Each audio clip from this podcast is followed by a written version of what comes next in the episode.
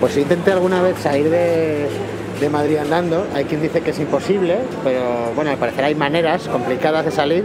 La cosa es que muchas ciudades están rodeadas por circunvalaciones que, que las encapsulan, ¿no? Son como órbitas de planetas alrededor del centro. Estás hablando de la M30. Por ejemplo, en Madrid está la M30, que, que cierra la primera almen- almendra central ¿no? de Madrid, luego está la M40, luego la M45, luego creo que hay la M50, no estoy Sí. seguro porque no sé conducir. Es curioso, ¿no? En Oviedo, mi ciudad natal, en 15 minutos a pie o 20, no sé, eh, estás eh, no, no en las afueras, sino en el campo.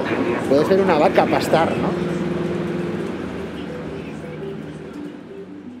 Las ciudades contemporáneas están planteadas para hacernos la vida más fácil. Transporte público, calles alumbradas, comercios y servicios en cada manzana. Sin embargo, basta con darse un paseo para comprobar que la ciudad no es siempre tan vivible y amable con los que la habitan. Tanto que desde hace unos años, en el urbanismo, se ha empezado a manejar un concepto que lo confirma, el de la ciudad hostil. Es martes 27 de septiembre. Soy Íñigo Domínguez. Hoy, en el país, ¿para quién están hechas las ciudades?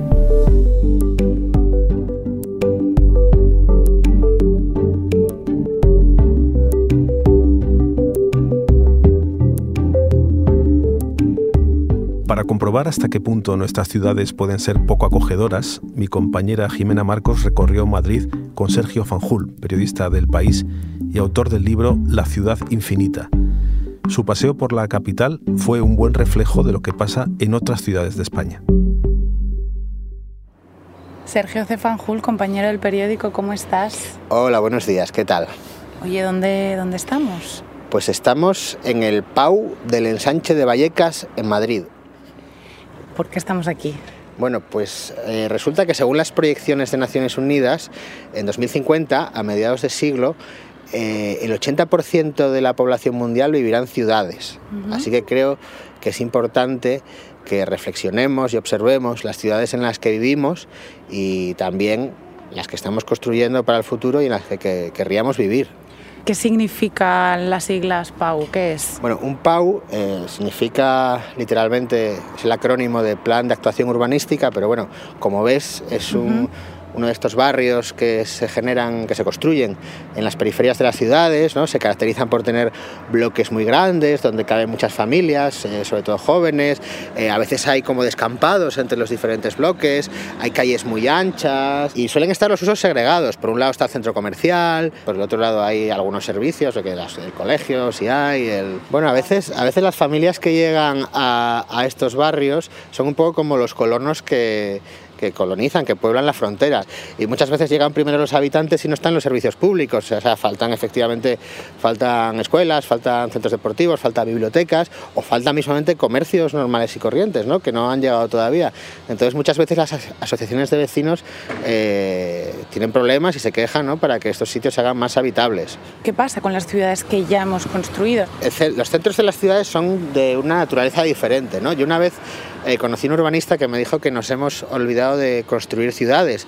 La urbanista Jane Jacobs, muy, muy célebre en este aspecto, defendía esta ciudad más... eh, característica del centro de las ciudades donde, donde se mezclan los servicios, donde la gente convive más de cerca, donde hay ojos que lo miran todo y los niños pueden jugar, en fin, unas ciudades más humanas contra esta, estas ciudades un poco más, como decía al principio, de- deshumanizadas, ¿no? donde es muy difícil el contacto social, donde es necesario tener un coche. Entonces, bueno, eh, son dos modelos de ciudades pues, muy contrapuestos y parece que el que se impone en las periferias eh, es este, ¿no? Y oye, Sergio, desde aquí estamos escuchando una radial porque justo al otro lado del bloque están, están construyendo un edificio, ¿no? Parece. Sí, bueno, como te decía, este es el modelo de ciudad que se impone.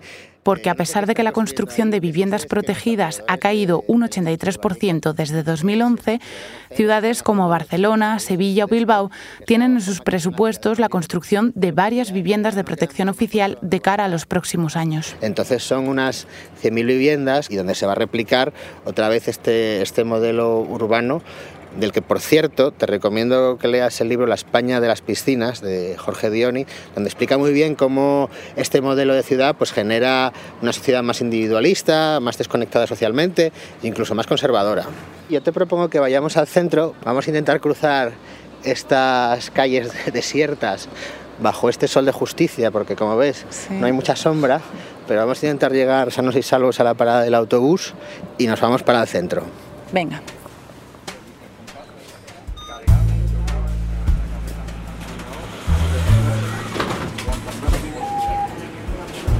Mira, todos estos descampados, bueno, solares, ¿no? Más que descampados son solares.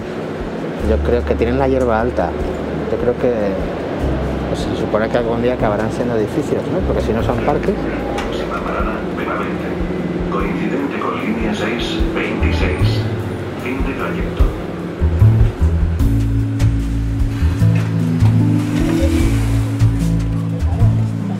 ¿Dónde estamos ahora? Hemos bajado en la plaza de Jacinto Benavente, que está entre la Puerta del Sol y Tirso de Molina. Esta plaza tiene que muy pocos árboles, pero las jardineras tienen una especie como de alam, bueno, hierros muy bien decorados, por cierto. ¿Para qué, para qué son? ¿Es son, son como unos aros de metal que sirven para que la gente no se siente, ¿no? Esto es lo que se denomina arquitectura hostil. La arquitectura hostil, defensiva o desagradable es un recurso de diseño de espacios públicos que se construyen o alteran para desalentar su utilización indebida.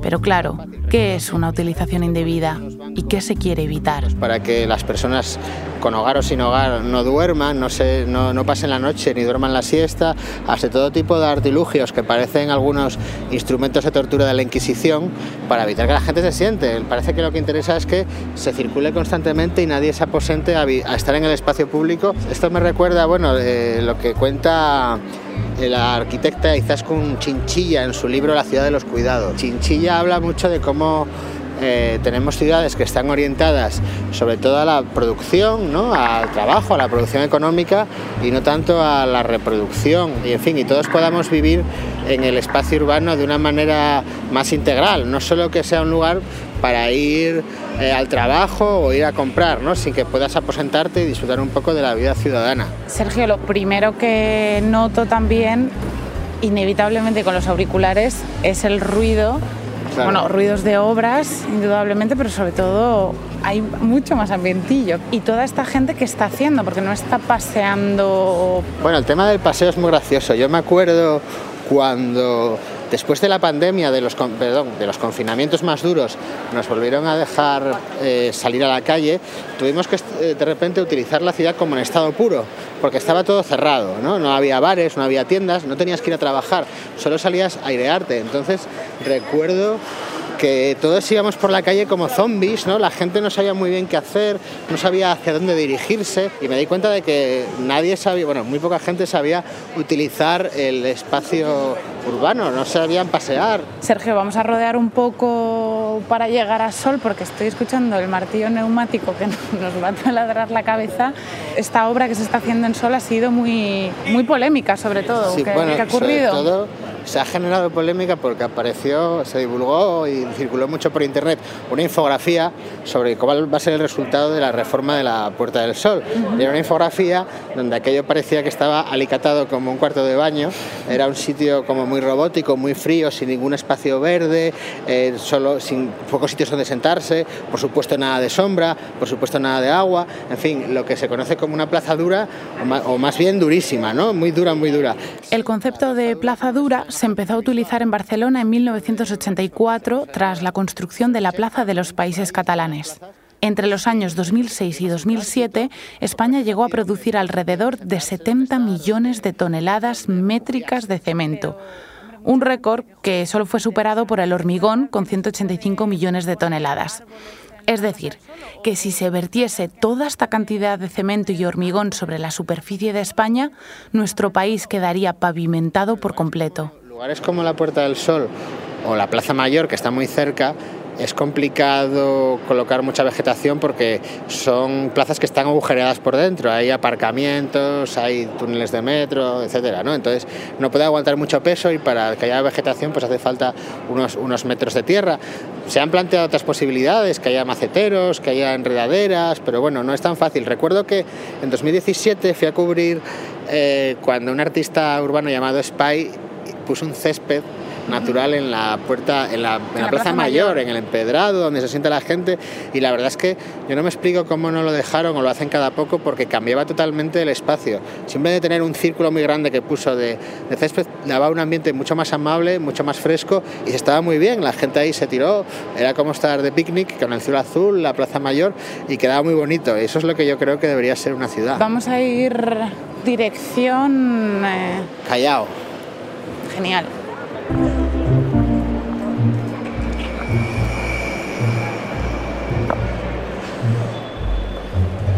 Es curioso para que la gente que haya camine de manera frecuente o haya venido a Madrid alguna vez, justo la calle Preciados, que está llena de tiendas, eh, en los, todos los escaparates, o en la mayoría, me estoy fijando, hay esto que decías de, de la arquitectura hostil, no solo los pinchitos, sino también hay de todo tipo. Hemos visto unas canicas. Sí, hay como hay gran variedad de diseños para evitar que la gente se siente en ninguna parte, ¿no? Da igual. Has sentado. ¿Les podemos preguntar? ¿Quieres que les preguntemos? Si quieres. ¿Cómo os habéis sentado ahí donde hay esas bolas para que la gente no se siente? Esto. Oh, sí esto es para que la gente no se siente ahí. Sí, yo sé. hace daño en el culo? un poquito, sí. But uh, I don't care. ¿No habéis encontrado muchos bancos? Have you found many benches? No, no, benches. No benches at all in the city. It's a sin to sit in Madrid, apparently. Claro, total.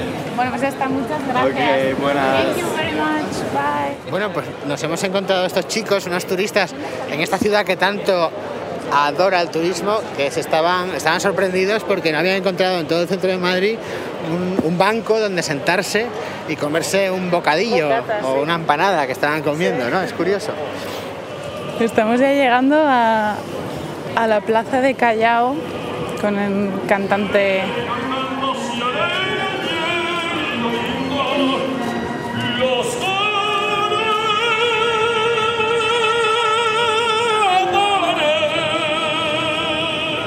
Aquí se hacen estrenos, se ponen unas máquinas de realidad virtual o se ponen unos stands.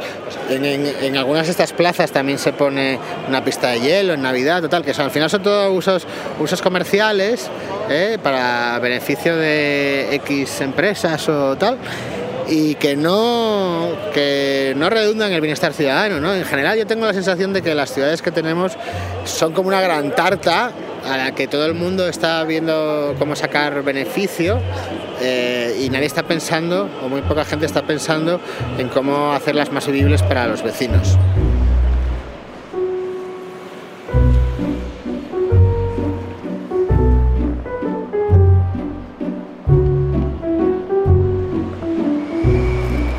Vamos si quieres un poco hacia abajo, vamos a mm. coger Gran Vía que hace poco, bueno, hace poco se abrió el metro, pero hace unos años ampliaron las aceras, no sé, eso está bien, entiendo. Sí, eh, hablé hace no mucho con una urbanista Pilar Vega que habla de cómo los coches fueron conquistando las ciudades, ¿no? Desde principios del siglo XX los alcaldes consideraron que, las ciudades tenían que ser eh, patrimonio de los coches. Sergio habla de Madrid, pero este modelo donde el coche es lo primero se replica en otras ciudades. Vigo y Murcia encabezan el ranking de ciudades españolas con más coche por habitante. Y Pontevedra, sin embargo, ha conseguido reducir el tráfico desde 1999 un 97%. Parece que últimamente la tendencia que todo el mundo cree que es buena es la de peatonalizar ¿eh? y eso creo que es una tendencia que todo el mundo entiende, aunque cuando se peatonaliza acabamos cayendo también en plazas duras, en calles peatonales, pero solo pensadas para las actividades económicas, etcétera, ¿no? Entonces, es verdad que hay ciertas tendencias que todo el mundo tiene claras, pero que muchas veces o se llevan a cabo mal o falta voluntad política.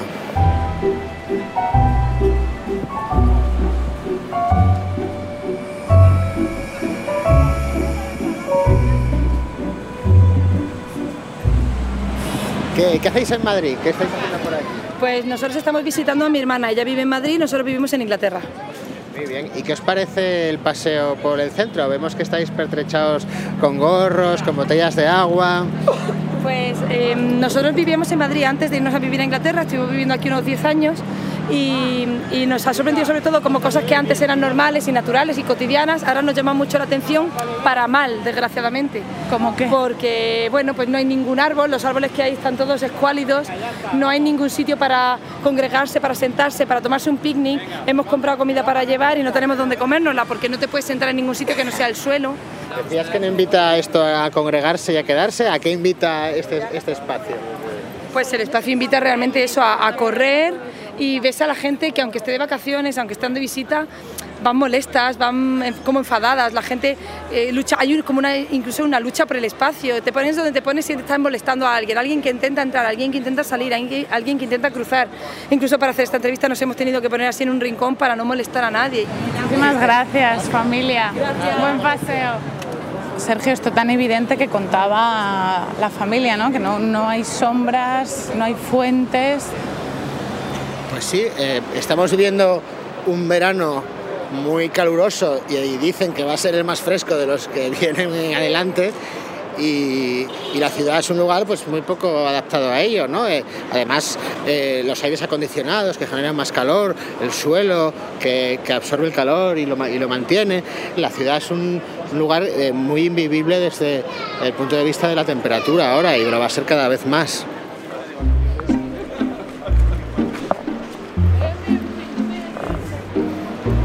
Hoy estamos llegando ya a la recién estrenada, remodelada Plaza España.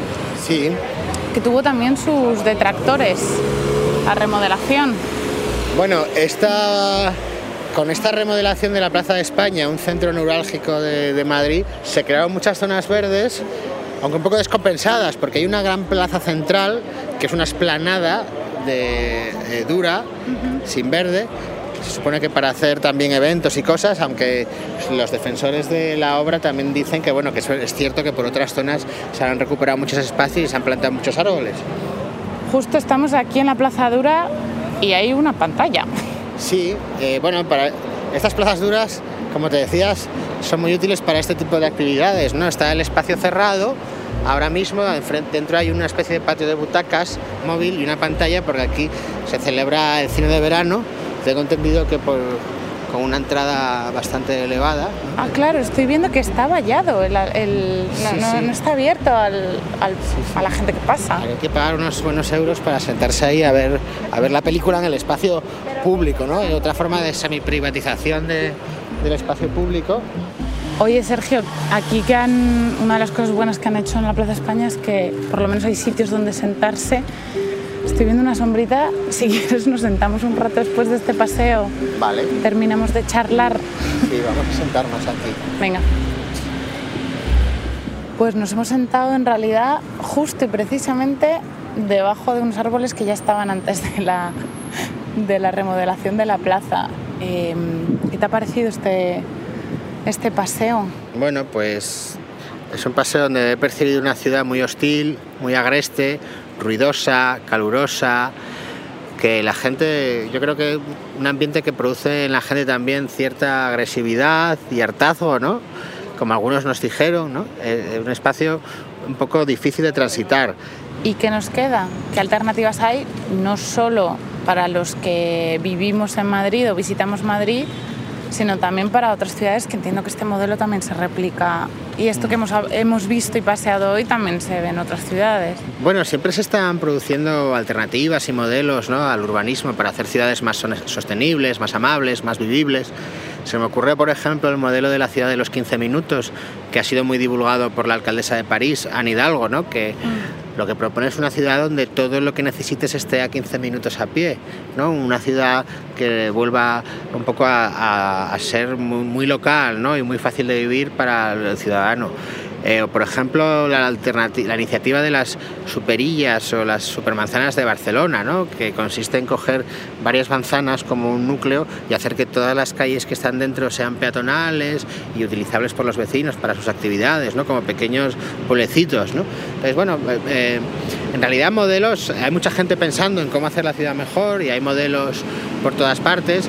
Lo que, lo que me, dicen, me han dicho muchos urbanistas es que a pesar de que hay cierto consenso teórico sobre cómo debe ser una ciudad, eh, luego al final falta falta llevarlo a la práctica y al final lo que tenemos es ciudades bueno poco poco amables y poco vivibles.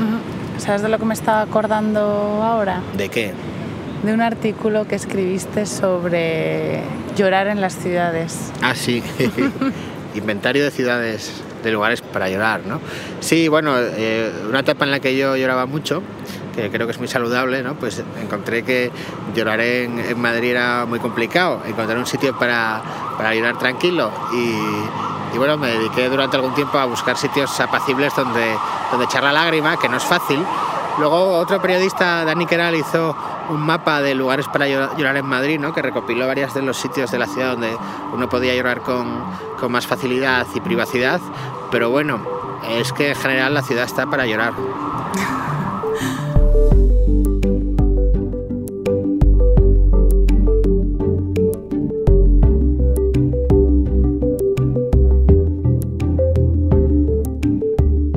En este episodio las grabaciones en el terreno y la realización son de Jimena Marcos. La edición de Ana Rivera.